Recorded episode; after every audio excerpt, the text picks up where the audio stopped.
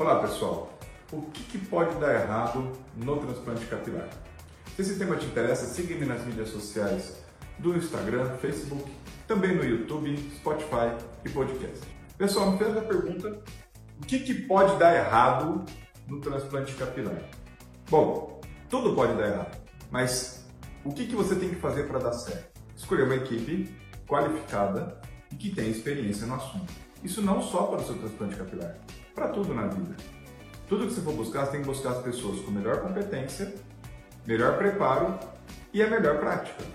Porque conhecimento sem prática ou prática sem conhecimento são circunstâncias que, em geral, vão te levar a insucessos de resultado.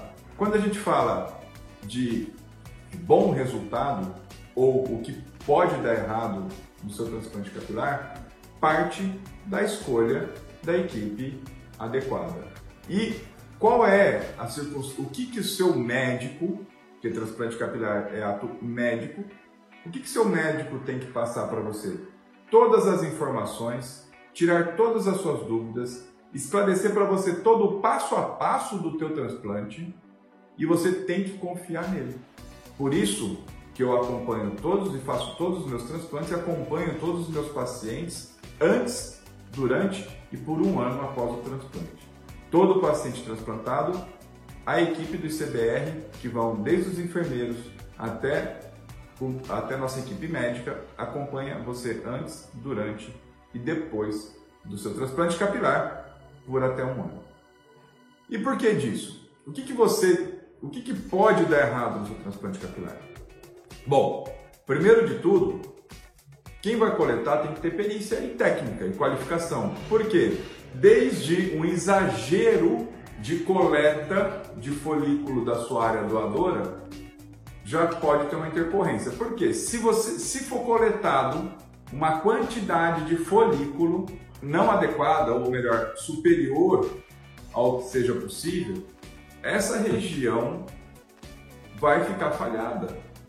Então esse é o primeiro ponto que você tem que tomar cuidado com a equipe que você for escolher, porque se o profissional te fizer uma coleta exagerada, vai ficar uma diferença, vai ficar uma falha. Outro ponto, a qualidade dessa coleta. Se ele coletar 5 mil folículos e ele transfixar, né? ou seja, ele coleta o folículo, ele tem que sair por inteiro. Se ele girar a lâmina, estamos falando de coisas que são milimétricas, de uma maneira equivocada, ele vai transfixar esse folículo. Ele coleta, mas é um folículo que não é viável. Ele até pode fazer o transplante, mas depois você vai perder todos esses folículos e não vai ter o resultado do seu transplante é, adequado ou de qualidade.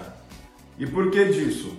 Porque ele transfixou na hora da coleta, ele transfixou esse folículo. Então, desde a densidade de coleta, a quantidade de folículos coletados e a qualidade dessa coleta já é importante o profissional ser qualificado, delicado e competente. Outro ponto é a densidade. Densidade é a quantidade de folículo por centímetro quadrado. Então, qual é a quantidade de folículo por centímetro quadrado que ele vai colocar na toalha da frente, na coroa, no terço médio? Isso tem que ser calculado conforme o plano terapêutico, da, ou melhor, o planejamento cirúrgico pré-operatório, que a gente calcula. E por que disso? Se eu busco, por exemplo, uma meta hipotética de 40 folículos por centímetro quadrado nessa região frontal onde você não tem cabelo, e aqui na terço médio você tem 20 folículos por centímetro quadrado, eu não posso vir aqui e colocar 40. Então você vai ficar com 60 aqui e 40 aqui. Ou seja, daqui um ano, quando o cabelo estiver grande, vai continuar tendo uma diferença. Então eu tenho que colocar a quantidade de meta na região onde não tem folículo e aonde eu tenho folículo eu tenho que fazer essa observação prévia e completar para que esse centímetro quadrado tenha a mesma densidade da onde eu não tenho nada. E aí daqui um ano, quando seu cabelo estiver grande, vai ficar toda a implantação homogênea e natural.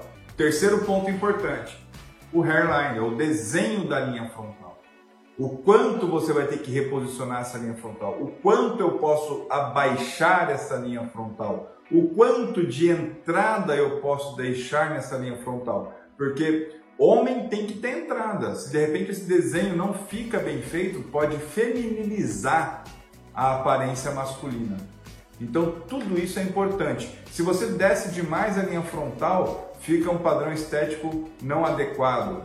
Se tem uma implantação numa região onde tem músculo e não for observado, quando você falar, seu cabelo vai mexer. Então existem muitas nuances e detalhes que precisam ser feitos e observados pelo cirurgião antes de fazer o próprio transplante.